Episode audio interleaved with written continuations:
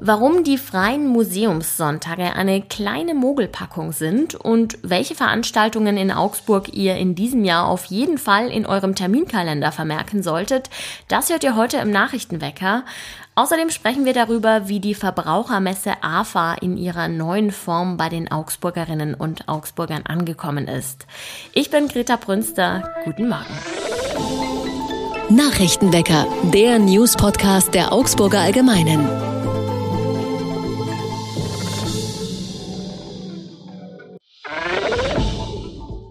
Wir starten wie immer rein mit den News aus Augsburg. Am Wochenende sind tausende Besucher ins Messezentrum geströmt, denn die Frühjahrsausstellung, kurz AFA, hat wieder begonnen. Diesmal war aber vieles anders. Die AFA wurde deutlich abgespeckt. Sie wurde zum ersten Mal mit den Augsburger Immobilientagen kombiniert und auch die E-Automesse Volt war mit dabei, also ein Dreierpack sozusagen. Als Grund für diese Zusammenlegung wurden vor allem die hohen Kosten genannt. Dafür musste man sich auch nur ein Ticket für alle drei Messen kaufen. Der reguläre Eintritt kostete 10 Euro. Unsere Redaktion hat mit Besucherinnen und Besuchern gesprochen und erfahren, dass einige Stammgäste doch enttäuscht waren. Sie hätten sich ein bisschen mehr erwartet. Anders als in den vergangenen Jahren fand die AFA diesmal nur an drei Tagen statt und es waren auch nicht sieben Messehallen, sondern nur noch zwei. Die Veranstalter waren trotzdem nicht unzufrieden. Allein am ersten Messetag, dem Freitag, seien 6500 Gäste gekommen. Generationen von Fabrikarbeitern haben ihn getragen, den Blaumann der Marke Augsburger Herkulestuche. Die Arbeitskleidung war bei Unternehmen in ganz Deutschland beliebt. Nun wird es diesen Blaumann aber bald nicht mehr geben. Die Firma Ernst Frank Berufskleidung, kurz EVA, muss nämlich aufgeben. Auch viele andere Berufsbekleidungen, zum Beispiel Bäckerjacken oder Kellnerschürzen, verschwinden damit. Grund für das Aus des mehr als 100-jährigen Familienunternehmens ist ein Schicksalsschlag. Im Juni 2021 hatte Firmenchef Bernhard Frank nämlich eine schlimme Diagnose erhalten und im vergangenen September ist er dann gestorben. Seine Tochter sagt, sie könne das Unternehmen nicht weiterführen und dem Vater blieb keine Zeit mehr, wichtige Weichen für die Zukunft zu stellen.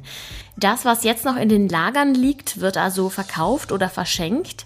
Das Textilmuseum hat zum Beispiel Objekte und Unterlagen aus den Werkstätten erhalten und eine breite Palette der produzierten Arbeitskleidung.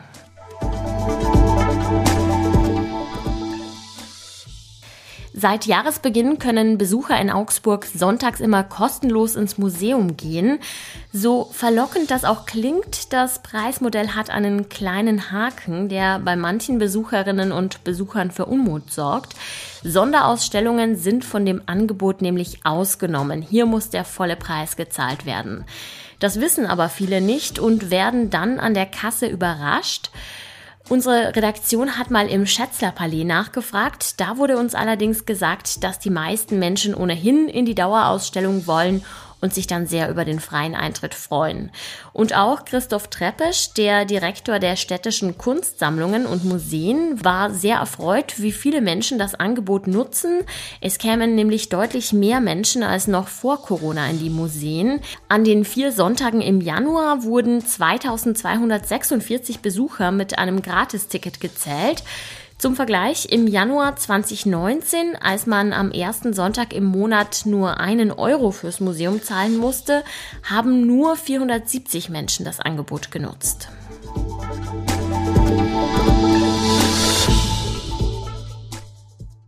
An dieser Stelle blicken wir wie immer aufs Wetter. Es ist kalt, aber sonnig. So starten wir also rein in die neue Woche. Die Temperaturen liegen zwischen minus 6 und 0 Grad. Seid bitte besonders am Morgen vorsichtig auf den Straßen. Für Bayern gilt nämlich eine Glättewarnung. Wenn wir im Internet Dinge suchen, wenn wir uns dort mit anderen Menschen austauschen oder wenn wir da einkaufen, dann sammeln die Seiten Daten über uns. Das weiß jedes Kind. Aber hättet ihr auch gewusst, dass sogar unsere Autos eine Menge über uns wissen? Mein Kollege Dominik Schätzle kann uns mehr darüber erzählen. Hallo Dominik. Hallo Greta. Dominik, mir würde jetzt gleich mal das Navi einfallen, das sich natürlich merken kann, wo ich hinfahren will. Was gibt es denn noch für Elemente im Bordcomputer, die meine Daten speichern? Also gerade bei den neueren Autos sollte man auf jeden Fall darauf achten, dass sobald ich zum Beispiel mein Handy eben über Bluetooth mit dem ähm, Bordcomputer quasi verbinde, dann dann kann quasi das Gerät auch auslesen, eben was ich da für Apps benutze, also zum Beispiel auch irgendwie, ähm, was meine Lieblingslieder bei Spotify sind oder ähm, meine Telefonkontakte, wenn ich über die Freisprecheinrichtung verbunden bin. Also das kann dann eine ganze Menge ablesen, vor allem eben, was so dann übers Handy geht. Genau. Okay, aber wenn ich jetzt so eine alte Rostlaube habe, also ein etwas älteres Auto, habe ich dann Glück gehabt? Also bin ich dann sicher vor Datenspeicherung? Ich würde gerne sagen ja, aber leider ist es so nicht, ähm, sondern es ist so, dass selbst die Autos schon seit etwa der 2000er, also echt schon lang, ähm, haben so eine sogenannte OBD, eine Onboard-Diagnose. Das ist so ein System, was eigentlich dafür da ist, dass es ähm, abgasrelevante Fehler speichern soll. Und die Hersteller nutzen das auch so, aber weil da noch freie Kontakte sind, ähm, haben sich die Hersteller gesagt, ist ja super, da können wir damit noch viel mehr auslesen. Und deswegen sind sehr, sehr viele Systeme sind quasi daran äh, angeschlossen und die können dann in der Werkstatt ausgelesen werden. Also wirklich alle relevanten ähm, Vorgänge im Auto. Wann du dein Auto auf und zu gemacht hast, wie die Motordrehzahl war, ähm, deine Geschwindigkeit, der Kilometerstand, wie du den Blinker betätigst und so weiter. Also da wird wirklich fast alles, ähm, kann man dadurch ablesen. Wer hat denn am Ende Zugriff auf diese Daten? Also sind das die Hersteller oder ist das dann die Werkstatt? Wer kann denn meine Daten dann einsehen? Naja, in der Werkstattauslesung sozusagen, da ist es einfach so, dass praktisch die Werkstätten ähm, natürlich dann Zugriff darauf haben. Ähm, das sind meistens dann halt die Vertragswerkstätten der Hersteller. Ähm, bei den neueren Autos, und das ist aber jetzt auch schon seit einigen Jahren so, da ist es aber sogar so, dass ähm, SIM-Karten in den Autos eingebaut sind. Und ähm, dort geht es noch viel einfacher, denn diese SIM-Karten sind quasi über Internet mit den Herstellern verbunden und das Auto sendet auch quasi in regelmäßigen Abständen ähm, ganz, ganz viele Daten an die Hersteller. Und genau, die Hersteller haben dann Zugriff darauf und was mit den Daten passiert, äh, so sagen Experten, ist gar nicht so genau klar. Ja, du sprichst Experten an. Für deine Recherche hast du dich ja mit Datenschutzexperten ausgetauscht. Mit wem hast du denn da gesprochen und was haben die dir gesagt? Äh, ich habe mit äh, einem Experten vom ADAC gesprochen, dem Arnulf Thieme, der sich ähm, quasi mit Daten im Auto beschäftigt äh, und mit äh, Experten der Verbraucherzentrale Bayern. Und ähm, ja, die fordern eben, dass die Hersteller äh, de definitiv ähm, transparenter umgehen sollen mit den Daten, die sie da in den Autos theoretisch erheben. Gibt es denn eigentlich eine Art Gesetzgebung, die diese Datenspeicherung regelt? Ähm, nicht wirklich.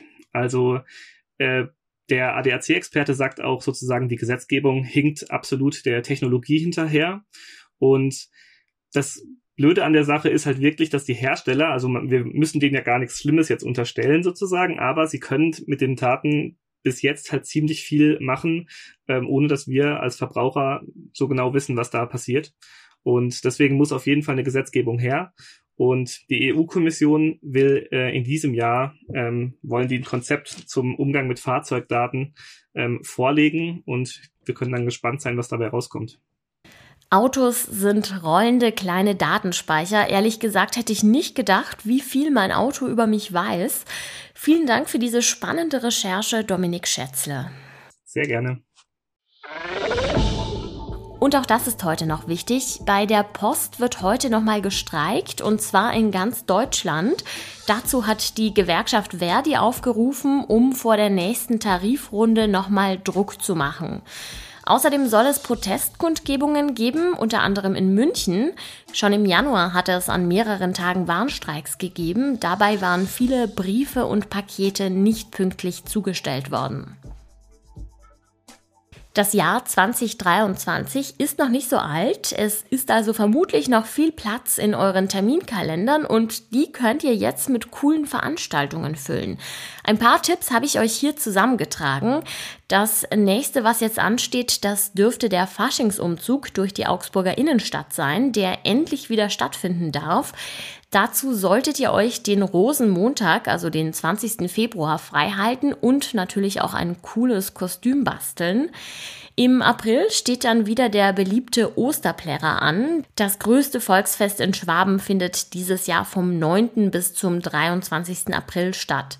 Junge Leute werden sich schon aufs Modularfestival freuen, das vom 26. bis zum 28. Mai wieder viele Menschen aufs Gaswerkareal locken wird. Wer eher Lust auf ein bisschen Kultur hat, für den ist vielleicht die lange Kunstnacht das Richtige. Am 24. Juni könnt ihr durch die Stadt streifen und überall Darbietungen sehen, zum Beispiel kleine Theaterstücke. Im Spätsommer wartet dann der Herbstplärrer auf euch. Da könnt ihr vom 25. August bis zum 10. September vorbeischauen.